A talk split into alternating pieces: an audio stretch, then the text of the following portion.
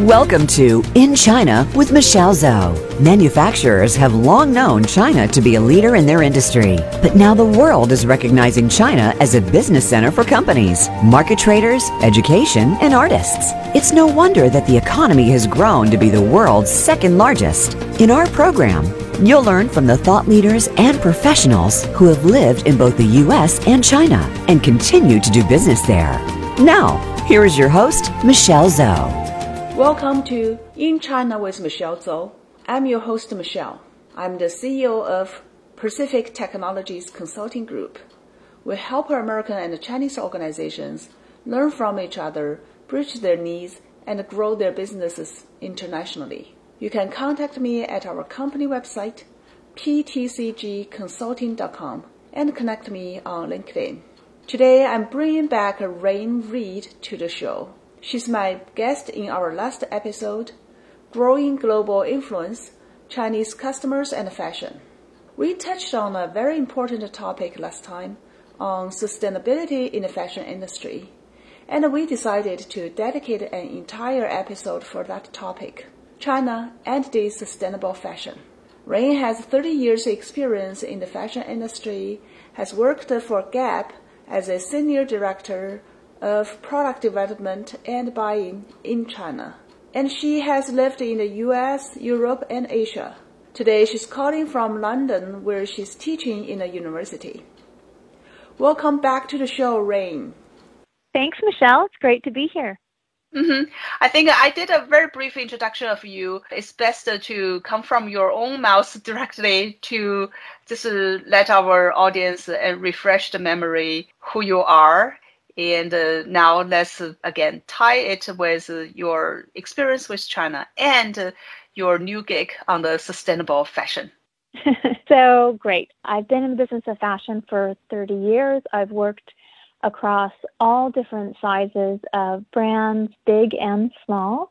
And I've worked across the global marketplace and really came into the industry on the design side. And I've worked my way through operations and merchandising and strategy and it's really been an, an, amazing opportunity because I've been able to live and work in fashion capitals across the world. So, uh, Los Angeles, New York, London, Shanghai, Singapore, and all of those places have inspired so much in terms of our life and our creativity and how I think about fashion and fashion consumers. Mm-hmm. Great. My, yeah. So my current passion is sustainability. And I believe in fact the fashion industry. I believe in the fashion industry as a key influence on culture. And I think this is one of the most important, that is, I think sustainability is one of the most important objectives of the fashion industry moving into the next decade. It's our ultimate design challenge to figure out how to shift from where we are today to where we need to go. Yeah, when we think about sustainability, in my mind, that comes immediately things like uh, the housing, buildings, and environment, uh, you know, those kind of things related to this word. So when we're talking about fashion, what is sustainable fashion in your concept? Great question. So let's just first define sustainability overall, because you're right, it applies as a concept to everything. It's an objective. So if you think about sustainability as really the capacity to endure, just how you can continue to remain productive indefinitely, the concept of sustainable fashion means that fashion needs to think about a way of doing business that is less harmful to the environment. So I think it's fair to say that the current filter or focus of sustainability, which has been around a long time, has now become an environmental priority, where maybe 20 years ago it was more of a, a people priority or a profit priority. But now it's really a balance of what can we do to ensure that fashion as an industry is less harmful to the environment. Mm-hmm. So the fashion as an industry sounds like it is very harmful to the environment. okay, uh, let's peel it down a little bit. Why today it is harmful to the environment? Then we look at why sustainability or sustainable fashion matters to us, to the earth, to the environment. So I think there are a couple, there are two points. The first overarching statement, I think, is it's important for everyone to remember that there is climate imperative. So the United Nations report was published last year saying that we are on track for significant global warming. The temperature is to increase by 2.7 degrees by 2040 if we continue at the rate of impact to the environment.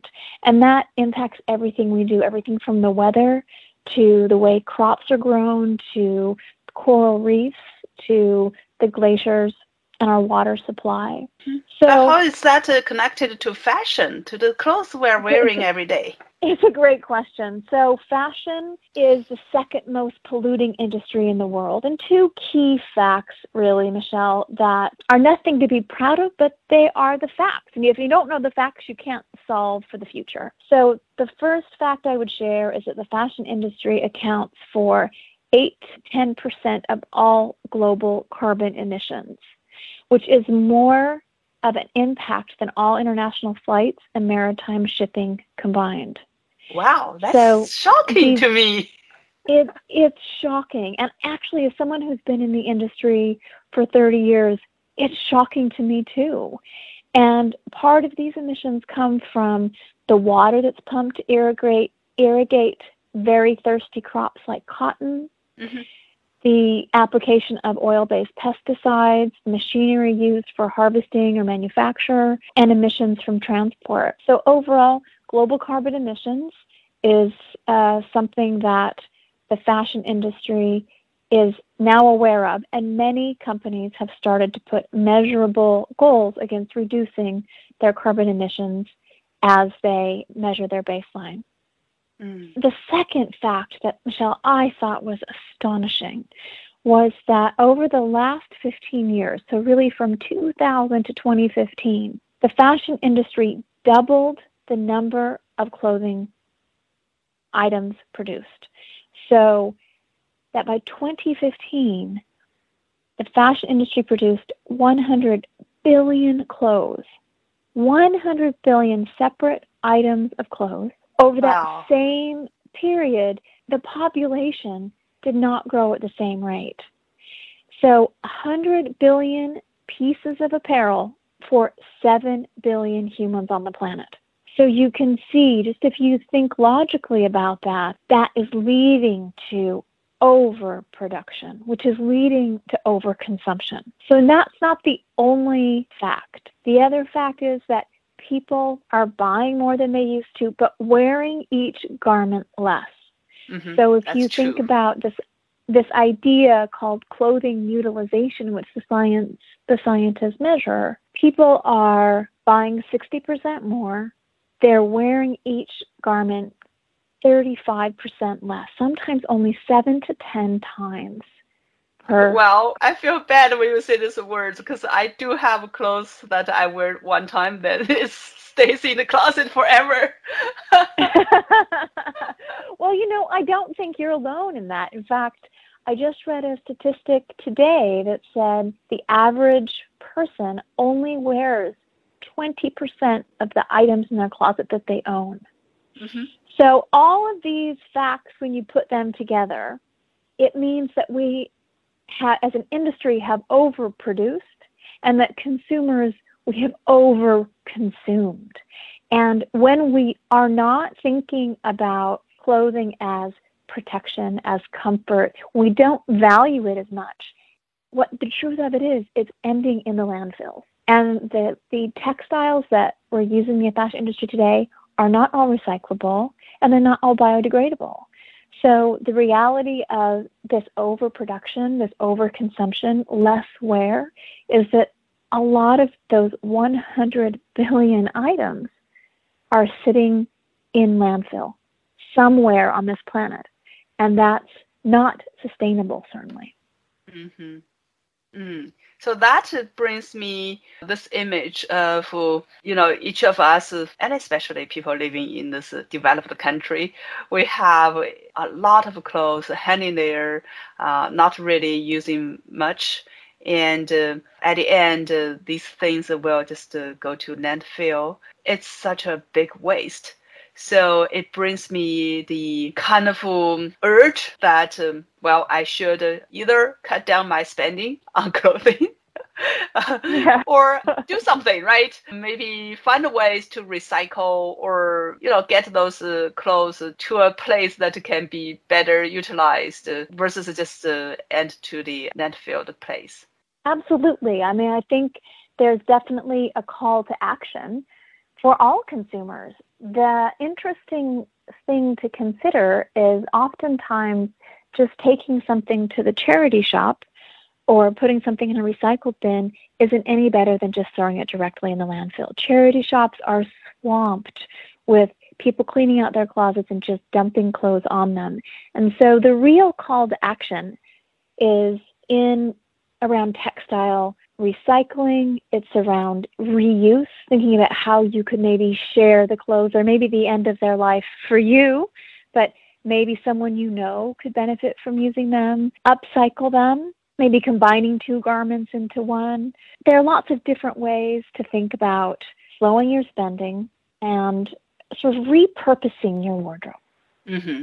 Yeah, I think uh, probably most people are like me, haven't really thought about this uh, sustainability type of things when we spending our money buying new clothes. It's just a relatively new concept to us when we think about our clothes. I think uh, as a call to action, that's the first step, right? Be aware of all the things surrounding with us.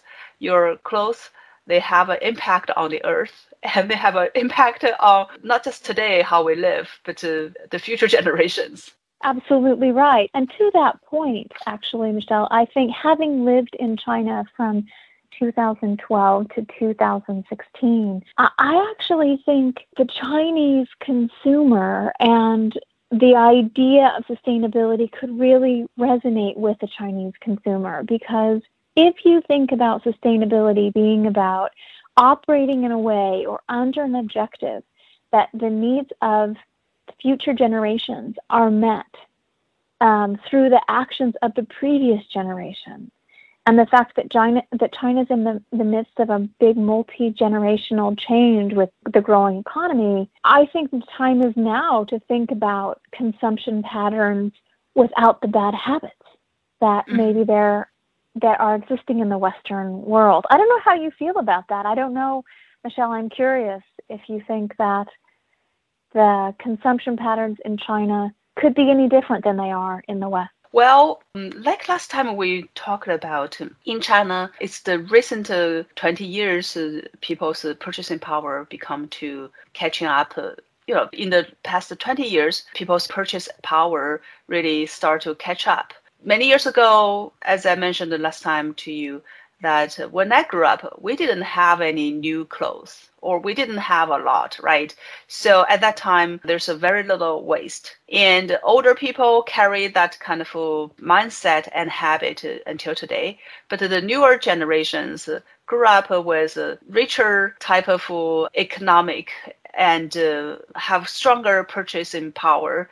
So we start to catch up with the Western world in terms of consumption. And I remember mm. when I came to the US uh, 20 plus years ago, I went to my American friend's home and uh, in her walk-in closet, I saw all those clothes uh, hanging there. I was like totally amazed. I couldn't mm. imagine that. That today, if you walk into my closet, it's like that, right? So people's behavior is changing based on all these big trends happening surrounding us. We have more money and uh, there are a lot of more choices there. And uh, the mindset from just, uh, you know, have something functional to today, well, it's beauty, it's um, the fashion represents your taste and your social status, right? All these different things combined that cost to today, well, uh, even in China, uh, you see, especially in um, in big cities, uh, in, uh, among people who have certain purchasing power, uh, you see this uh, over purchasing with a lot of uh, clothes and uh, wearing, you know, less the usability of those clothes are reducing. So overconsumption happens. Yeah yeah, catching up with the Western world, I would say. China's caught up very fast. And, and I'm reminding myself of the, the fact that we talked about last time we spoke, which is China is now the world's biggest retail market and the world's biggest fashion market. So if that rate of consumption that you're talking about continues, I think we'll, we'll be in a in quite a difficult situation, particularly because the fibers and textiles that are currently being used in the fashion industry, like we talked about before, are not necessarily uh, recyclable easily or biodegradable. I think we really need to, to think about how to change our own behaviors and as businesses think about how to promote different choices for customers. It's interesting you say that about clothing utilization, Michelle, because now it also reminds me of a fact that I read. So in the Western world, clothing utilization has dropped by a third. So we 35% less utilized than it was before. In China, that number is actually 70. So people are only really getting 30% of utilization today on a single piece of apparel than they were 10 years ago. Pretty mm-hmm. significant. Yeah, yeah. Pretty significant. So we uh, kind of touched uh, from the consumer side uh, what uh, we can do. First, to have this awareness of sustainability uh, in terms of uh, our clothing. And then uh, we talked about uh, the behaviors change and uh, what's uh, kind of impact from that. I think let's take a break. And when we come back, we can dig into more about what role can China play in influencing sustainable practices in fashion. And we will also look from the industry side to see what we can do there. China is now the second largest economy in the world. There are hundreds of opportunities for worldwide business professionals to start looking in China. From business leaders to manufacturers to artists and students, you need to discover these opportunities to grow your business and your career. Listen every week for In China with Michelle Zhou, Thursdays at 4 p.m. Pacific Time and 7 p.m. Eastern Time on the Voice America Business Channel. For business sake, you need to tune in.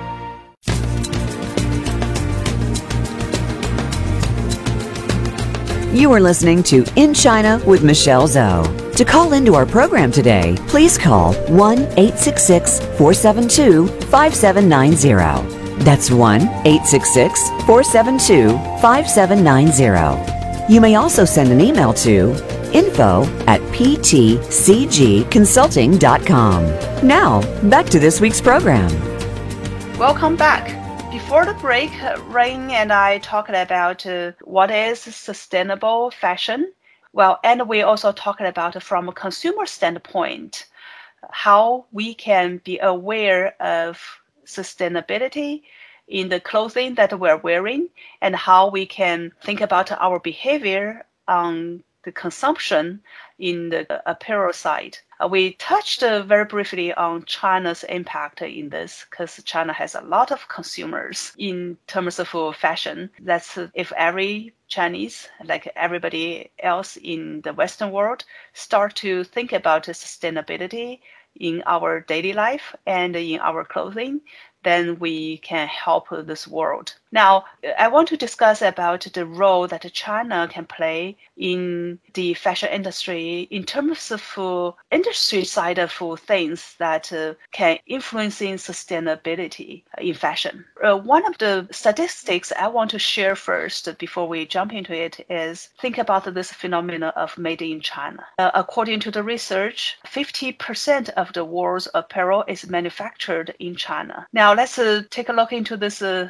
side in terms of manufacturing. So, Rayne, what do you think about uh, the current practice uh, that uh, China's uh, impact and China's role that can play in terms of uh, sustainability for fashion? Well, I think that China has a unique opportunity to drive sustainability through the industry based on their proximity to the fashion supply chain. As you, you spoke about, they produce 50% of the world's apparel. That's a lot. And the exports of textiles and apparel are over 110 billion US dollars. And within China, there are more than 100,000 manufacturers. So the industry is large and meaningful in China. And, and I think the opportunity is there's also a statistic that says 53% of the waste of the fashion industry comes from China. So the advantage is producing 50%, but there's also a huge amount of waste that comes as an output of clothing manufacture. And so when we think about sustainability and when we think about the amount of waste 70,000 tons produced every day, 2.5 billion billion tons of polluted wastewater.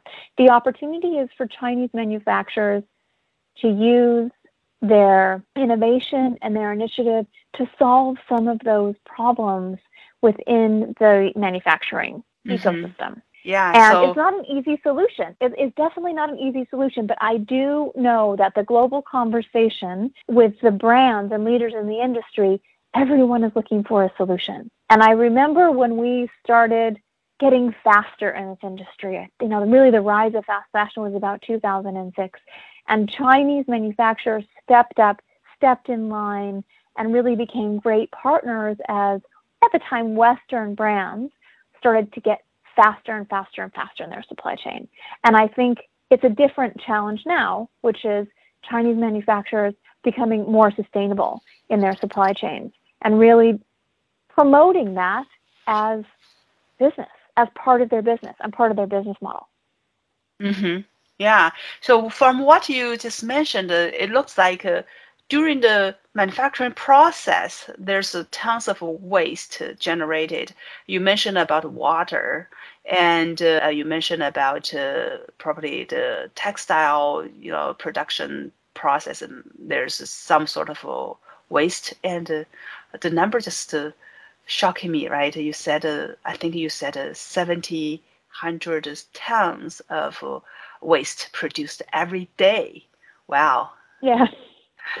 it's significant what we have talking about some ideas around what you can do with the waste that comes from fashions. If you think just about the material waste, so when you're laying fabric on the cutting table and you're laying patterns on and you cut the pieces or the panels that are sewn together to create a garment, there are scraps that are remaining.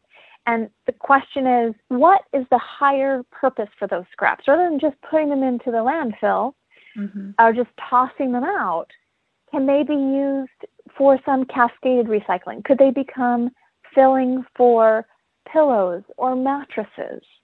Could those scraps be recycled into a form of packaging um, or paper?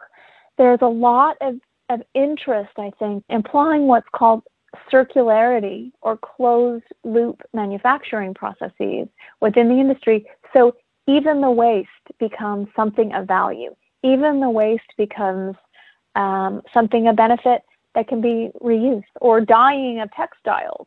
Textile dyeing produces not only is done with toxic chemicals, which go back into the groundwater and not good for the environment or the people that live in the environment.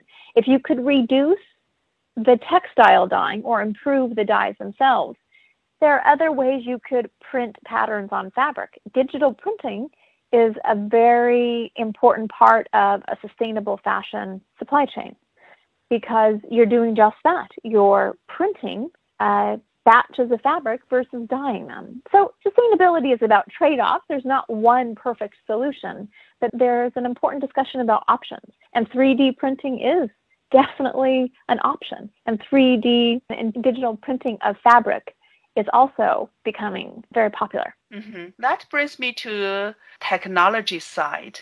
Looks like uh, from you know just we discussed and the brainstorming about uh, these potential new things that can help the industry evolve uh, from the traditional way of uh, doing things, from the processes and the materials being used, and how things can be done. Probably technology can help to really change the way how we traditionally do things, and that generates impact on how we can consider sustainability in the fashion industry. So, what's your research shows that uh, technology is uh, playing a role here? So, I think technology is the backbone of any improvement towards sustainability. Technology can play so many different roles in changing the way the industry operates for the better. I'll give you two examples. So, if you think about creating new types of fibers that can be recycled, that can be reused, that are more earth friendly in their manufacture, I think technology can definitely play a part in that. There are other discussions happening in, around technology on the concept of blockchain.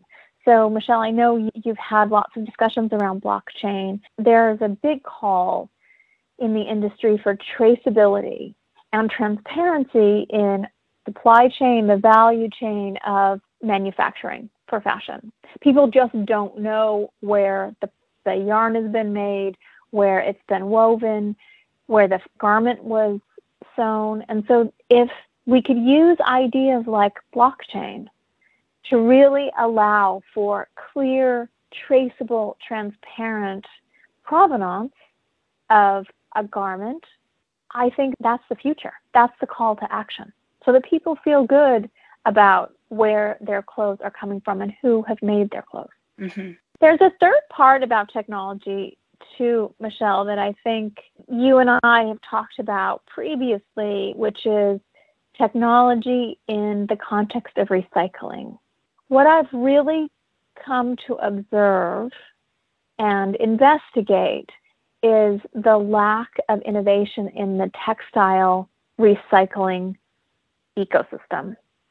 So while you think about paper and plastic recycling is more sophisticated, though there's still significant work to do in both of those materials, textiles is significantly lagging behind those two other materials in terms of recyclability mm. and technology that would enable the recycling not only of current fibers, but these other fibers that technology is creating. I think technology is one of the big answers. What do you think? Yeah, because uh, currently, I think uh, when we think about uh, the clothing that uh, we don't want, it's either we have it donated or sent somewhere, like the charity shops you mentioned, so other people can use it or just to throw it away, right? To end up to the landfill. But uh, if there's some sort of technology can take these materials down to something that uh, can be made to other things, that would be great. Second is uh, so like a paper and plastic and many other things that uh, can can be deconstructible and then you know they will not be harmful to the earth. So yeah, those are the things that um, probably people in the technology space can take a deeper look into it. And I hope to hear a lot of more news from this space that uh, can really uh, help us uh, enable sustainability in terms of our fashion industry. So let's take a quick break now, and then when we come back, we will look into some examples, and especially the examples in China that uh, companies are focusing on sustainability in fashion industry. Are you interested in expanding your business to China but don't know how to start? Are you wondering how to grow your sales in the China market and win over competition? Meet Michelle Zhou and her team at Pacific Technologies Consulting Group. Our consultants are U.S. China experts and have all lived and worked in both the U.S. and China with many years' experience in market entry strategies, management, and execution. We can help you find the right partners, develop opportunities, and grow your business in China. Please visit ptcgconsulting.com today.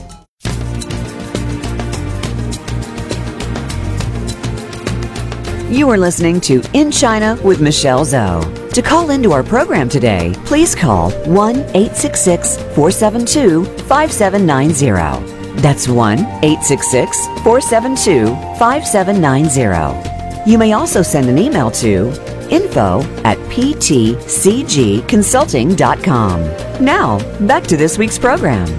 Okay, we are back. Before the break, we touched on from the industry standpoint how sustainable practices in the fashion industry, and we talked from manufacturing and technology standpoints. Now, uh, Rayne, I think uh, it will be helpful if you can share a couple of uh, examples, and especially something that related in China, related to China, that uh, helps our audience uh, understand how different companies uh, they can use their manufacturing processes or new technology to help sustainability in the fashion industry.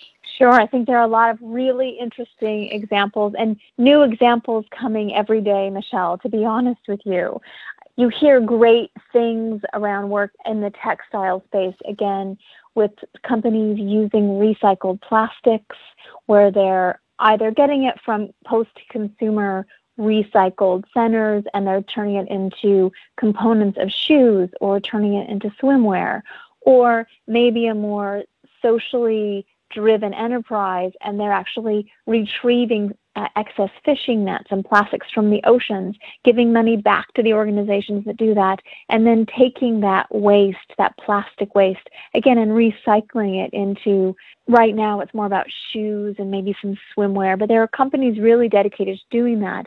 Adidas just launched a fantastic new product that's made from recycled ocean plastics. Another interesting development is where we're starting to think about textiles using a biological base.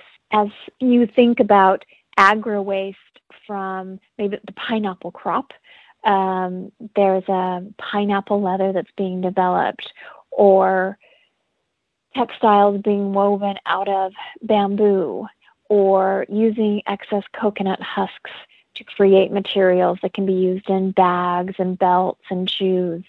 So there's a lot mm. of interesting innovations that are happening in the textile space. I think well, what's also really, yo, go ahead, please. Uh-huh. Well, talk about uh, textiles made by bamboo. I do wear socks made by bamboo. I got those socks when I was visiting China, and uh, you know the materials. It's hard to tell from if I was not told that this is made from bamboo, I wouldn't know. It feels uh, you know similar to cotton. Uh, it's good, and uh, I was told that uh, these type of socks they are just compared to the regular cotton socks. They can keep your feet uh, out of those uh, humidity better, mm. and uh, you know your shoes, your socks don't smell so bad after wearing it. yeah, they so, they're quite absorbent, I think, and they breathe well. Yes.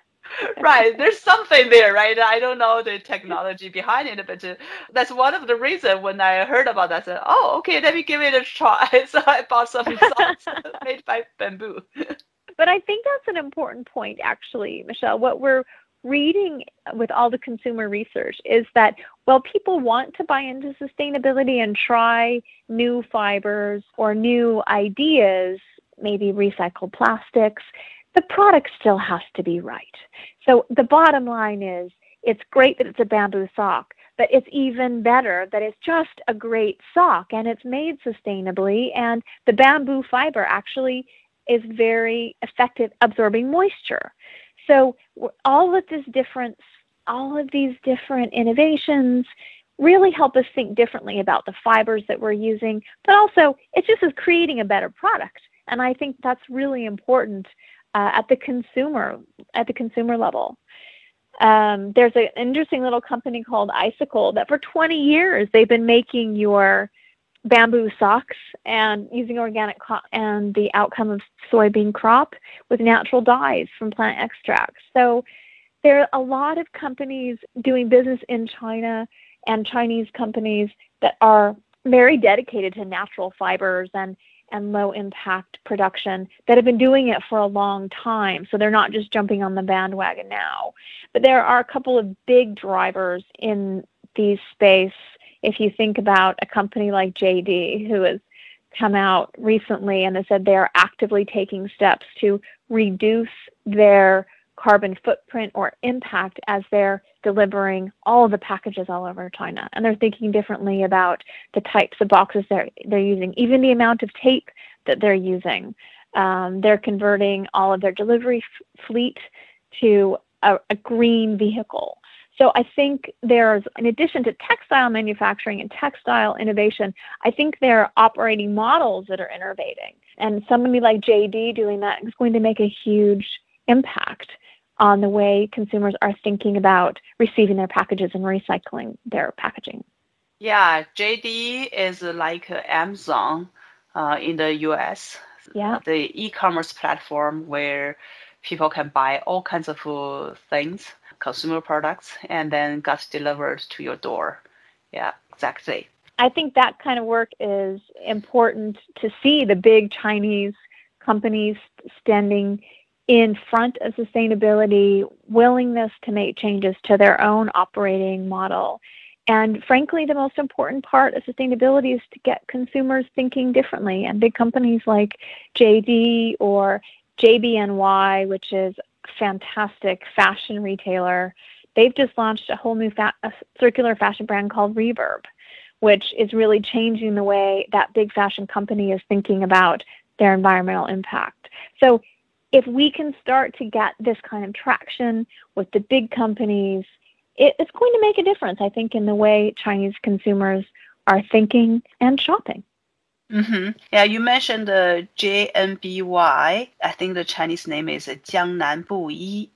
And uh, mm. in Seattle, we have a couple of their chain stores here. I'm glad to hear that uh, what you just mentioned, what they are doing. Looks like uh, they are one of those companies thinking about uh, sustainability uh, in the very front. Yeah, I mean, you'll hear the shoe industry is actually the Nike and the Adidas uh, commitment to thinking differently about their own supply chains and their product and incorporating recycled materials and, and fair working conditions in their factories. Nike and Adidas have really stepped in the front to make statements and drive change the sustainability um, through that message. I think is very important. But again, they don't talk to the consumer directly about this is a sustainable shoe. They say, isn't this a great shoe? And its technical details are exactly what you need to run better, run faster, run longer. Oh, and by the way, there's all sorts of new and innovative materials that make up this shoe. The other on the shoe front, there's another interesting brand, not Chinese but French, but I think maybe sold in China. It's called Veja, and it's a vegan shoe. So it's not leather, but it's leather like shoe that's made in a sustainable factory in Brazil. And that has become one of the top shoes in fashion. So, vegan, the idea of vegan shoes, have mm. become uh, quite a hot topic in 2018. Wow. Sounds like there are a lot of uh, different ways from the industry, from those brands. They are thinking about uh, sustainability, and from material side, as well as their process operations, they are doing something to help uh, improve sustainability in this industry. I think the important thing to note also is that the change that's required for all of us to live more sustainable lives, it takes more than just one or two companies. It takes an entire industry working in a completely different way. So every effort is a meaningful difference and it's a, it's a collective effort and it requires collaboration and potentially less competition. Mm-hmm. And fashion's a very competitive industry. Yeah, I know you are very passionate about this uh, these days, and it's your new focus after working in the industry for 30 years. So, what are some specific uh, tips that uh, or call to actions that you want to summarize uh, to our uh, audience as well as to people in the industry? Let's start from consumer side, right? What are some specific call to actions you want to highlight here? Well, I think consumers need to think about overall the volume of things that they're buying and think maybe differently about instead of buying three pieces, buy one piece that is meaningful, that is meant to last, that has some value to it. And so you're buying fewer pieces, but the pieces that you're buying mean more and have a higher quality and maybe last longer. I think on the consumer side, that's one big issue. I think on the industry side. Uh, wait, wait, wait a second. I think besides that, uh, I also suggest uh, we think about uh, the things we don't want, we don't need anymore. Maybe instead of just throwing them into the trash can and go to the landfill, maybe they are recyclable. Uh, I know in the US, there are some services that uh, you can put your clothing, your apparels to this specific place, or they can come up to pick it up and they have ways to reuse or recycle them to make it more useful than ending up to the land waste. Absolutely. I think on the consumer side, we need to take a we call the four R's, which is one, reduce. So reduce the amount you're buying, and when you're purchasing, make it more meaningful. And to your point, Michelle, figure out how you can reuse or recycle something. And you do have to take some time maybe in the neighborhood where you live to find out what the recycling options are because they do vary city by city. Mm. Um, but I think reuse and recycle are really important. And I think the fourth R, which is really important on the consumer side, is repair.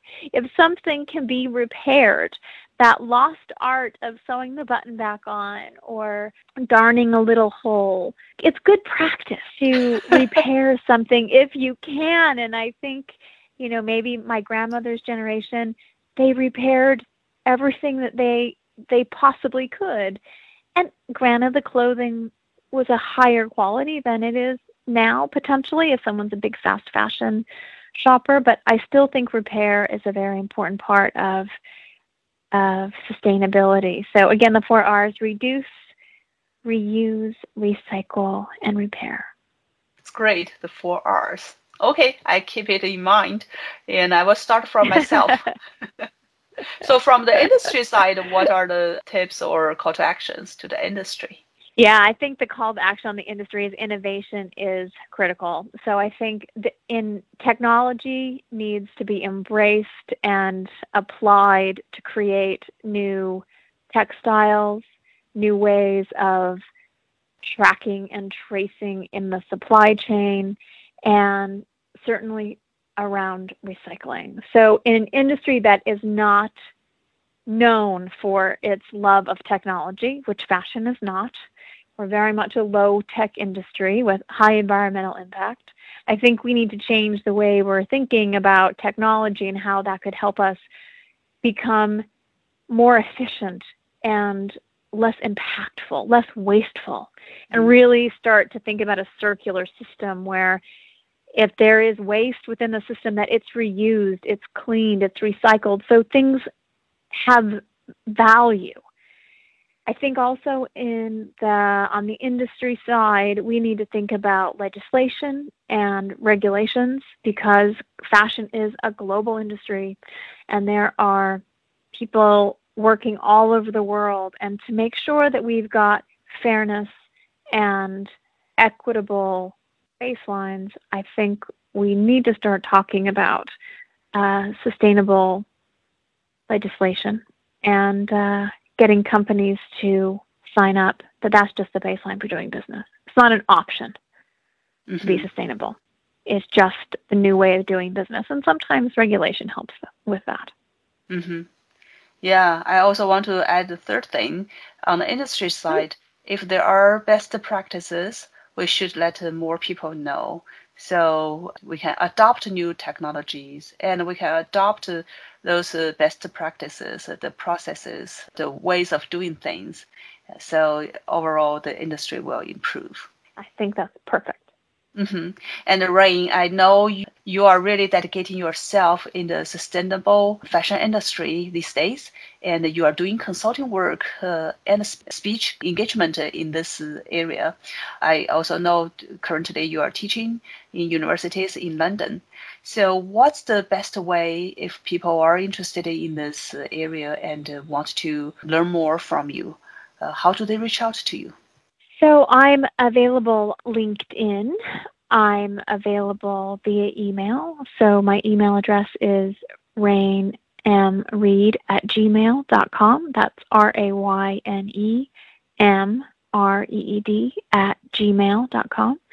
And I'm also on Instagram or through LinkedIn or my email. I'm Okay. completely available and I, I love to have a conversation with anyone about any of these topics. That's great. Well, thanks for spending the time with us and sharing your thoughts about uh, sustainability in the fashion industry, as well as the impact of the China's role in this uh, side in in sustainable fashion industry. I also want to thank our audience for being here with us. You are listening to In China with Michelle Zhou. I look forward to talking to you again next time.